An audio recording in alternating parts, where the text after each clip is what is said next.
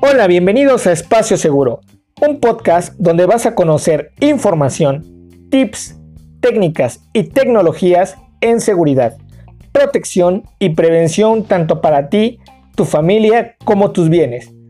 Esto guiado por expertos en áreas de seguridad. Soy tu asesor y amigo Daniel Espinosa y te estaré guiando en todo este proceso para que juntos hagamos de este un sitio, un lugar, un espacio seguro. Iniciamos.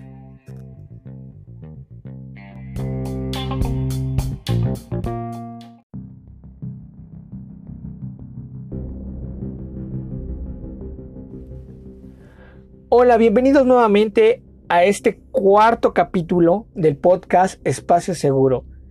Bien, hay algo que me llamó mucho la atención a principios del mes de agosto, que es por eso que quise dar una pauta importante a este capítulo. No sé si ustedes recuerdan que se volvió viral un video muy polémico que nos reveló un intento de asalto frustrado en una combi en el Estado de México donde los pasajeros hartos de los continuos abusos de los delincuentes golpean con furia y saña a uno de estos delincuentes. Días después, nuevamente veo en las noticias la contraparte de la moneda. Un video nuevamente viral, otra vez en el Estado de México, en una combi, ahora en Aucalpan, un joven pasajero murió víctima de un asalto cuando haciendo un movimiento brusco, uno de los dos delincuentes que subieron a la combi le dispara en el abdomen y muere en la combi.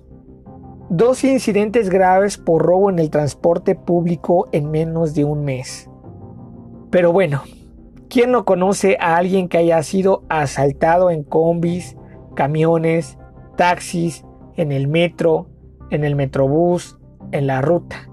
Creo que todos hemos sido alguna vez víctimas o hemos conocido víctimas muy cercanas. Hay un estudio que realizó el Instituto Belisario Domínguez, perteneciente al Senado de la República, titulado Robos en Transporte Público Colectivo, amenaza a la seguridad pública en México, donde hace mención que esta práctica ilegal del robo a transporte público tiene diferentes impactos en la sociedad, principalmente en los pasajeros de las unidades, como son la sensación de miedo, obviamente el daño patrimonial, lesiones, homicidio e incluso la violación. Además señala que la gente que acude a sus actividades diarias en el transporte público es especialmente vulnerable más que otras que toman el transporte público una o dos veces a la semana. Son principalmente víctimas aquellas personas que se trasladan desde muy temprano por vivir lejos de los centros de trabajo. Concluyendo así de que se trata de un delito que se encuentra a la alza en todo el país desde el 2015 y representa una seria amenaza a la seguridad física y patrimonial de las personas. A su vez, por otra parte, el Instituto Mexicano para la Competitividad señaló que el transporte más inseguro es la combi y el microbús, en el cual la probabilidad de que una persona o algún miembro de nuestra familia sufra un delito es altísima, es el 80%, sin importar edad ni género. O sea que al abordar alguna unidad de transporte público como es la combi o el microbús, ya tenemos un 80% de posibilidad de ser asaltado. Bueno, por otra parte, el Secretariado del Sistema Nacional de Seguridad Pública confirmó que hubo un aumento en el robo a transporte público en todo el país. Hasta las fechas que se sacó este informe, que hablan del mes de julio, hubo un incremento del 2.7% mayor al mes anterior, que fue en junio. El estado que encabeza siempre la lista de robo a transporte público es el Estado de México, con 6.336 casos, seguido de la Ciudad de México con 5.497 casos. Y posteriormente le siguen otros estados como Puebla, Oaxaca, Querétaro y Morelos. Así que durante este primer trimestre del 2020, las autoridades han observado que los robos anteriormente ocurrían entre las 6 y las 9 de la noche. Pero ahora, con esto de la alerta sanitaria, el horario cambió y la delincuencia ahora está operando entre las 6 de la mañana y las 9 de la mañana. Bien, ya vimos las estadísticas y lo que mencionan estos medios. Sin embargo, vamos al tema importante. ¿Cómo es que operan estos criminales? Hay dos tipos de modalidades en el robo al transporte público. La primera de ellas es la modalidad que se da en la parada del transporte, cuando las personas generalmente están esperando a que venga la ruta. En esta primera modalidad, los delincuentes, ya que generalmente lo hacen en grupo o en par, analizan y estudian a la víctima o a las víctimas que están en el paradero. Y como vimos en el primer capítulo, entre paréntesis, te invito a que escuches el primer capítulo si es que no lo has escuchado, ahí mencionamos que nuestra personalidad y lo que portamos es un detonante para llamar la atención del delincuente. Así que bueno, una vez que ellos ya estudiaron tu perfil como víctima y analizaron los riesgos y beneficios se lanzan sobre esta. El móvil puede ser a pie o en algún vehículo. Generalmente cuando es en un vehículo lo hacen en la bicicleta o en una moto. Cuando se emplea alguno de estos, el arma principal del delincuente es la fuerza física a través del arrebato y de la sorpresa, ¿no? Viene la bicicleta, viene la motocicleta, uno de ellos forcejea la bolsa, empuja, sorprende, ¿no?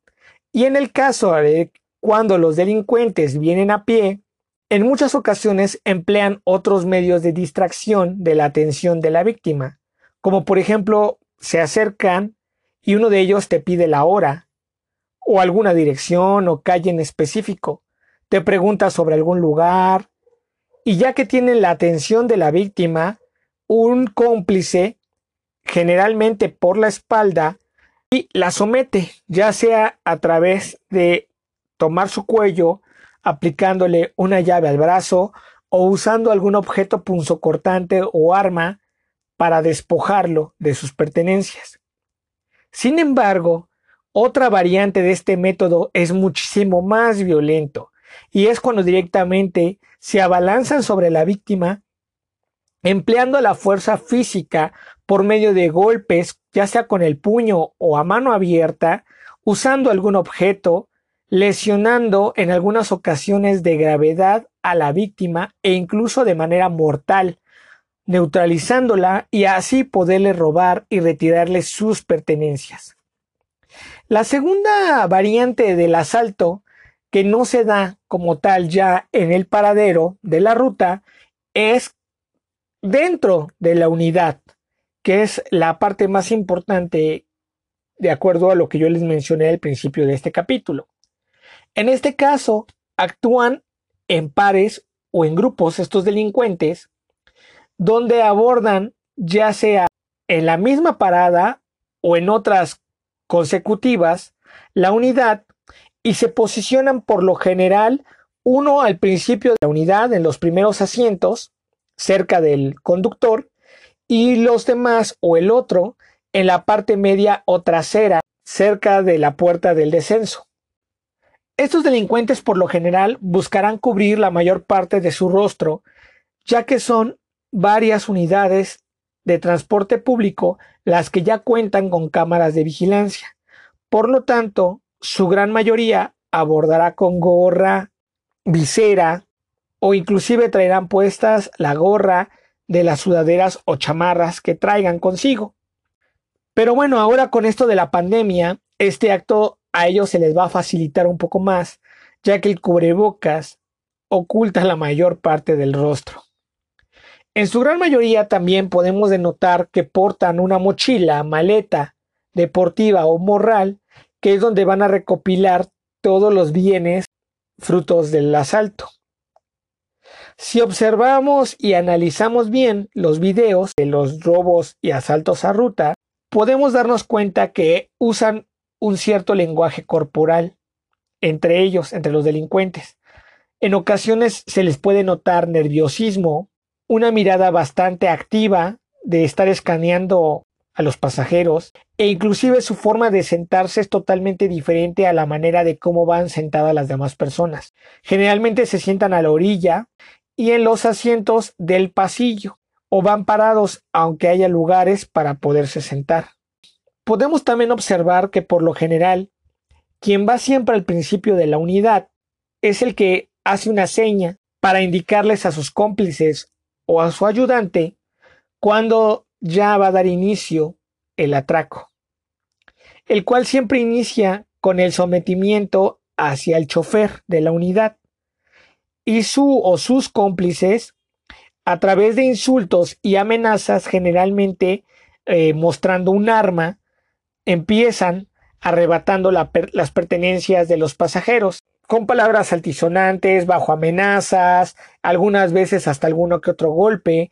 En la mayoría de los casos los delincuentes se encuentran, y esto quiero hacer hincapié, en estado de adrenalina debido al consumo de sustancias ilícitas o alcohol. En algunos casos, al ser novatos, van a demostrar muchísimo nerviosismo y temor, motivo por el cual cualquier negativa a la entrega de las pertenencias por parte de un pasajero o algún movimiento brusco como pasó en el caso de Naucalpan con este chico, reaccionarán de una manera muy estrepitosa y van a descargar toda la adrenalina, el coraje social y lo que traen con el arma que tienen en la mano hacia la víctima, pudiendo generar desde una lesión leve hasta la pérdida de la vida de esta persona. El botín. El botín de estos delincuentes generalmente siempre va a ser las carteras, los monederos, los celulares, los relojes y las alhajas que puedan encontrar. Se consuma en este periodo de tiempo en menos de 5 minutos. Dan instrucciones al chofer para que se orille, para que se detenga y ellos puedan descender. Y así bajan de la unidad y huyen por caminos diferentes, totalmente dispersos para no ser detenidos.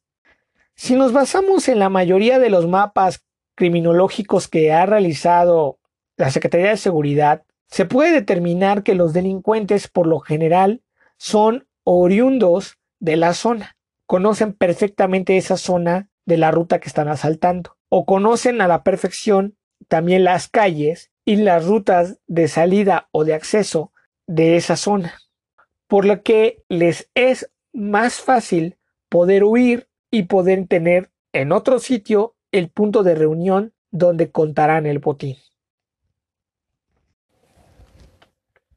Ya analizamos las estadísticas y los datos informativos. Ya vimos la manera como operan y el móvil de los delincuentes. Ahora te comentaré la parte más importante y es aquí donde vienen las acciones preventivas que a nosotros nos corresponden como pasajeros. Pon mucha atención. No lleves artículos llamativos a la vista, como son joyas, laptops, celulares o reproductores de música. Guárdalos siempre en un lugar lo más secreto que se pueda, muy bien. Por favor, procura no estar en paradas solitarias, oscuras o con poca afluencia vehicular. Si es así, avanza a la siguiente parada hasta que encuentres alguna donde haya una mayor cantidad de personas, mejor iluminación o una mayor afluencia vehicular. Cuando estés esperando, procura tener tu espalda siempre hacia un objeto sólido, como una pared, una caseta telefónica o un poste, para que no seas sorprendido por la espalda. Por favor, observa a tu alrededor cualquier comportamiento de vehículos o personas sospechosas. Si alguien te aborda para preguntarte sobre algún tema o sobre algo, no distraigas totalmente la mirada en esta persona. Debes también estar atento de lo que pasa a tu alrededor, coméntale que no puedes ayudarle y retírate del lugar. Y si te sientes vulnerable por cualquier motivo o esa persona te genera cierta desconfianza, si crees que están por asaltarte y puedes moverte del lugar, ve a un sitio concurrido, ya sea algún negocio local, farmacia o algo que esté cerca de tu zona y de inmediato busca apoyo de las autoridades. Lo más importante, ya al abordar una unidad, procura siempre evitar transportes que estén vacíos, que no cuenten con iluminación en los interiores. Esto también al momento de subir a la unidad, observa bien y escucha qué viene sucediendo al interior. No vaya a ser de malas que ya están asaltando a la unidad y tú llegas para anexarte a la fiesta. No saques tu cartera ni tu dinero en efectivo antes de abordar. Procura siempre llevar listo y en la mano el cambio con el que ya vas a pagar la unidad.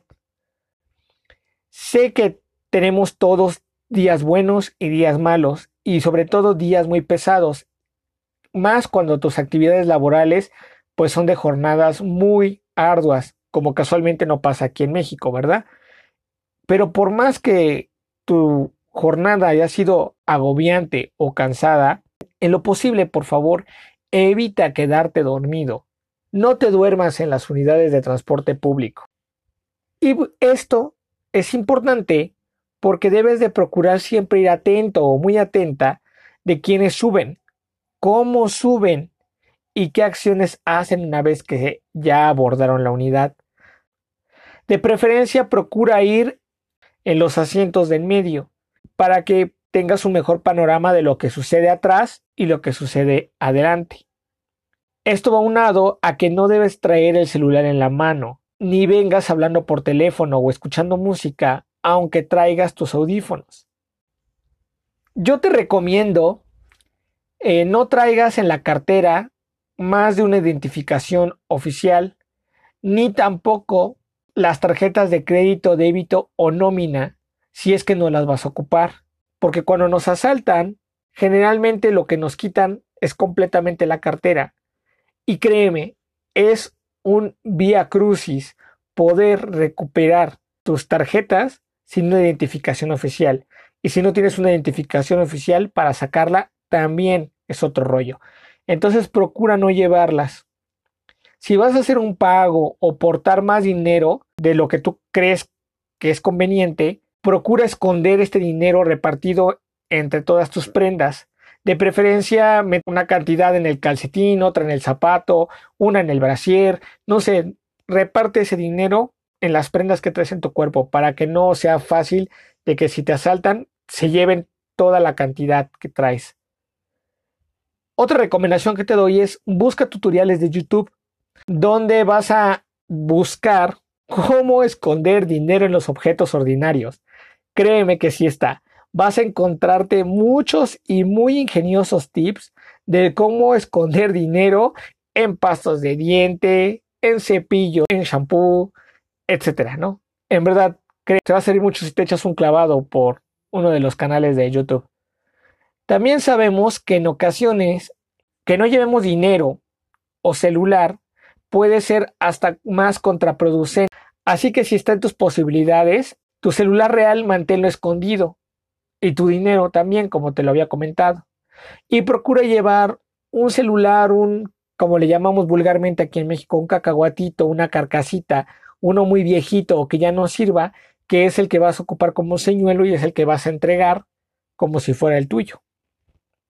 Y en la cartera, procura siempre traer un pequeño billete, puede ser un billete de 20 o de 50 pesos, pues si te asaltan puede ayudarte como un pequeño botín o una distracción para el delincuente y así evitar que descargue toda su violencia, te lesione o te genere algún tipo de daño por no traer dinero y no portar tu celular.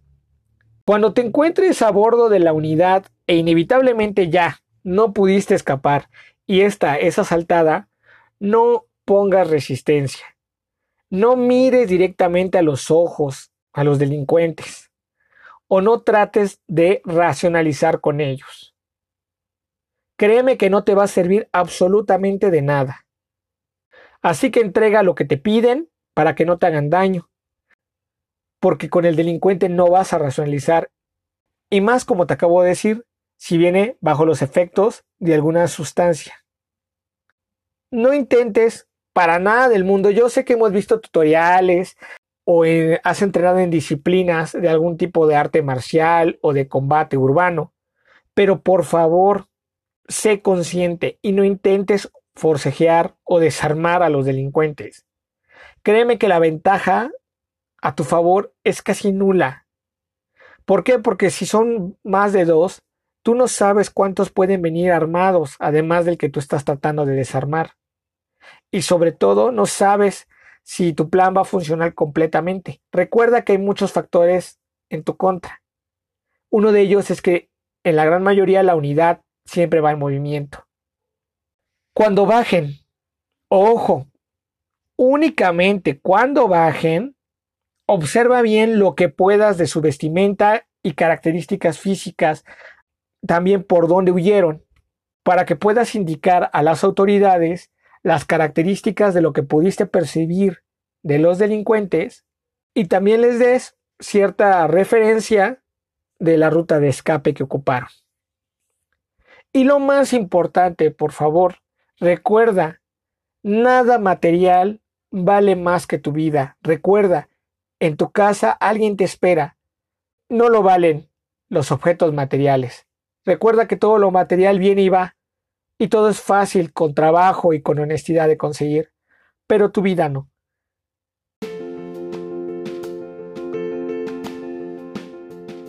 Como siempre te dejo una tarea. En esta ocasión van a ser dos.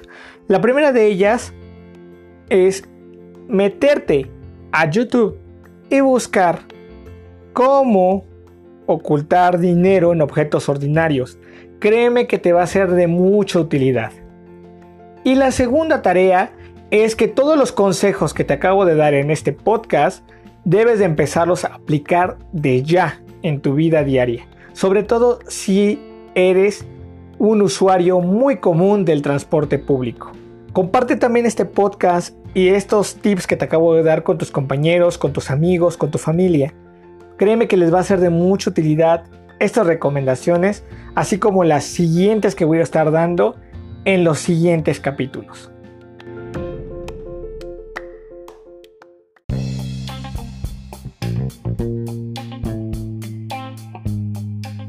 Bueno, con esto terminamos el capítulo de hoy.